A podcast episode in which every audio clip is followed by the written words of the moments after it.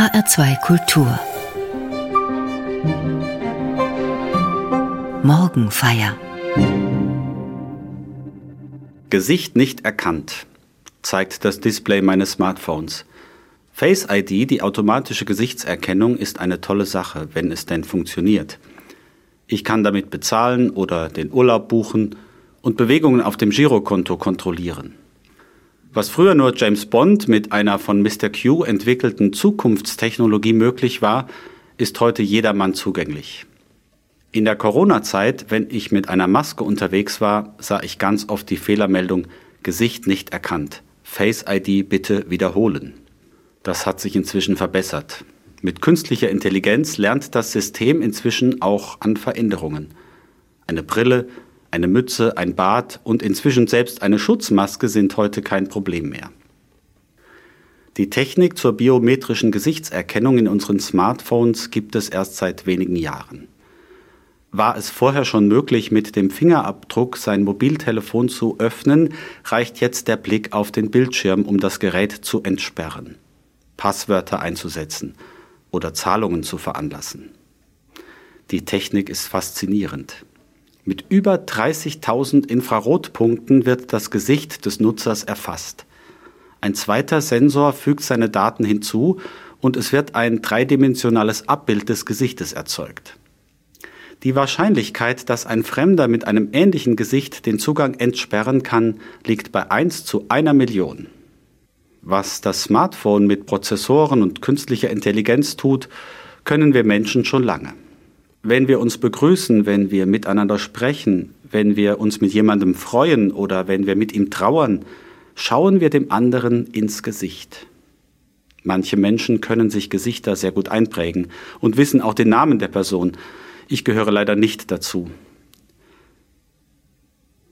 Gerade wenn man vielen Menschen begegnet, hilft dann der Satz, Ihr Gesicht kommt mir bekannt vor. Und im Gespräch findet man dann schnell zueinander. Das Gesicht sagt uns Menschen mehr als 30.000 Infrarotpunkte. Ich finde das phänomenal. Vor allem Menschen, die wir lieben, mit denen wir vertraut sind, können wir nicht selten ihre Gedanken an deren Gesicht oder wie es sprichwörtlich heißt, von den Augen ablesen.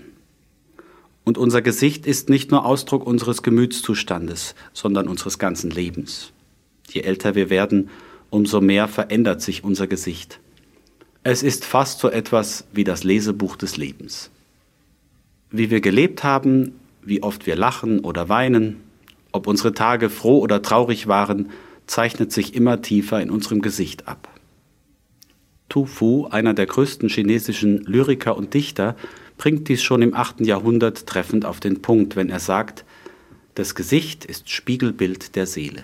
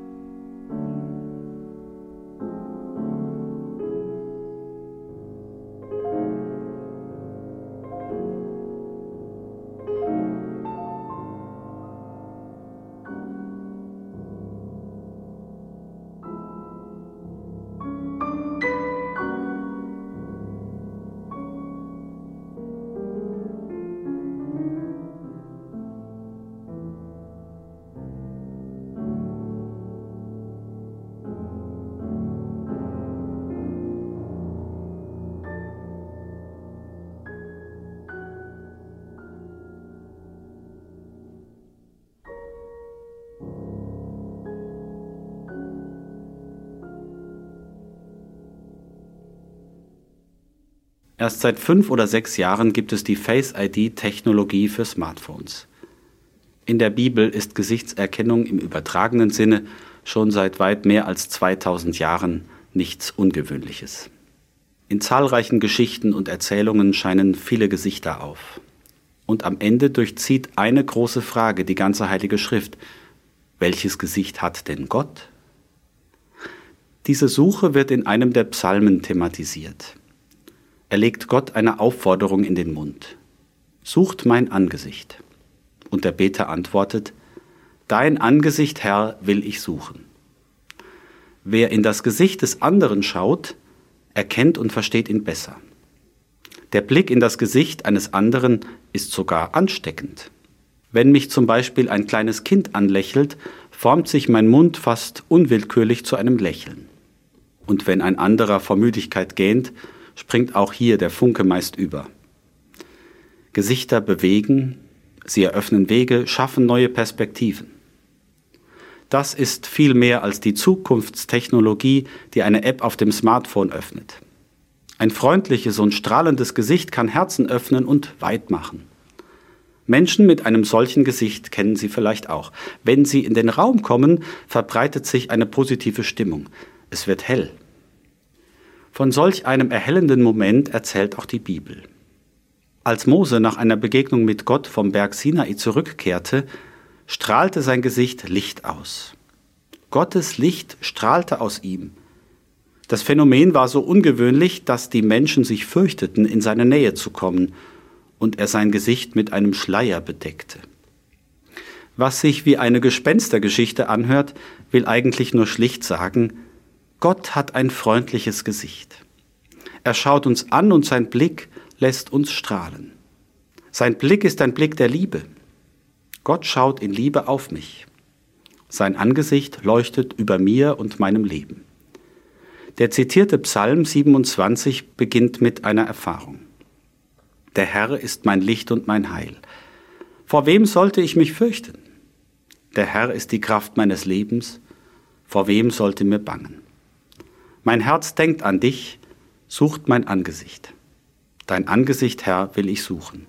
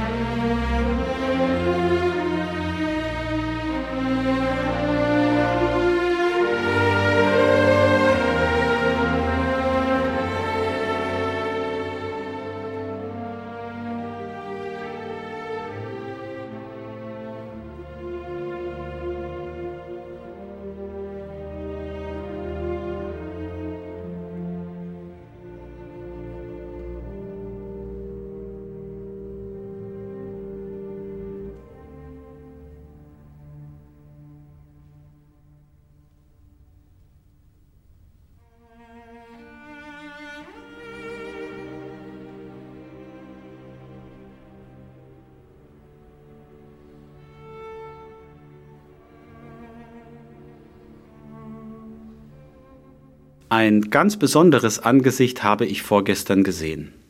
Am Freitagabend stand ich vor einem riesigen Gesicht, das fast den gesamten Boden der kleinen Kirche in Sagenzell bei Hünfeld bedeckt. Seit vielen Wochen hat ein Team von Ehrenamtlichen gearbeitet und den Früchteteppich gelegt. Seit über 30 Jahren eine gute Tradition. Aus Körnern und Samen in den unterschiedlichsten Farben und Größen ist ein beeindruckendes Kunstwerk entstanden, das in diesem Jahr fast nur aus einem großen Gesicht besteht. An diesem Wochenende ist der Früchteteppich in der alten Kirche zum ersten Mal zu sehen. Jesus schaut den Betrachter an. Aber sein Gesicht ist sehr ungewöhnlich. Nicht nur, dass es bei genauem Hinsehen aus vielen Körnern und Früchten zusammengesetzt ist, nein, es besteht auch aus unterschiedlichen Szenen und Motiven aus seinem Leben. Die Nase wird zur Weihnachtskrippe, ein Ohr zum Weg nach Golgotha, das andere zeigt eine Heilungsgeschichte. An der Schulter die Frau am Jakobsbrunnen, an der anderen Seite das Wunder zu Kanaan. Im Bad Jesu tummeln sich ein Schaf und ein Esel. Beim Betrachten des Bildes kommt mir die Bitte aus dem Psalm in den Sinn.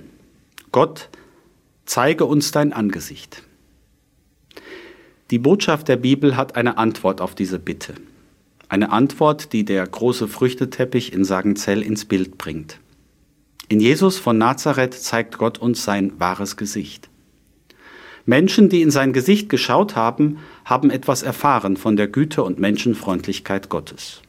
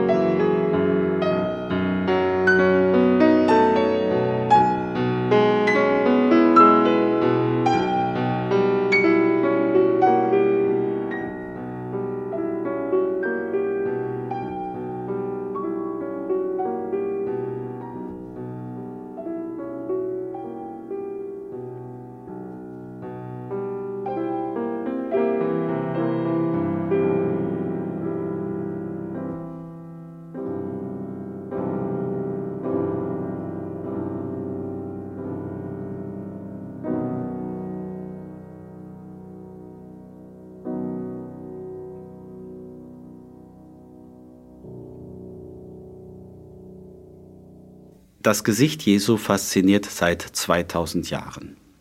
Es gibt die Legende, dass Jesus auf seinem Leidensweg sein Gesicht in ein Tuch gedrückt hat. Dieses Tuch wurde ihm von einer Frau namens Veronika gereicht.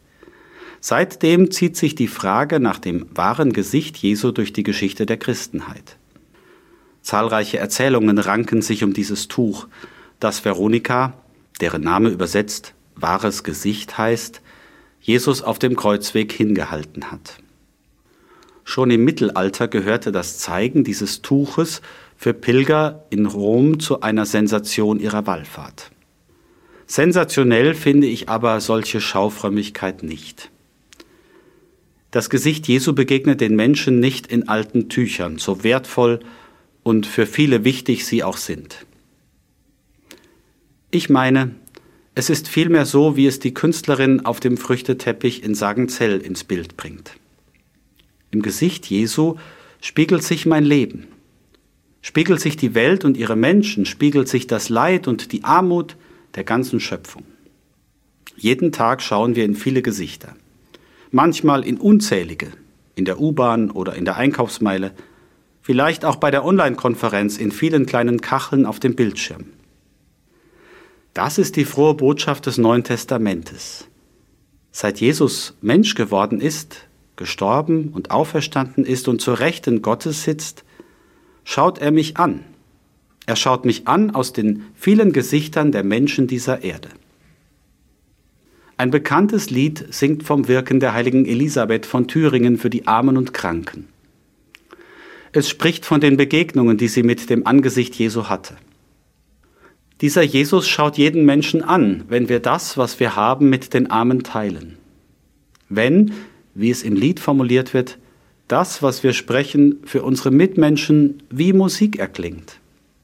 Wenn das Leid der Armen uns anrührt, wenn wir die Not der Welt lindern, wenn die Hand, die wir halten, uns selber hält, das Kleid, das wir schenken, auch uns bedeckt.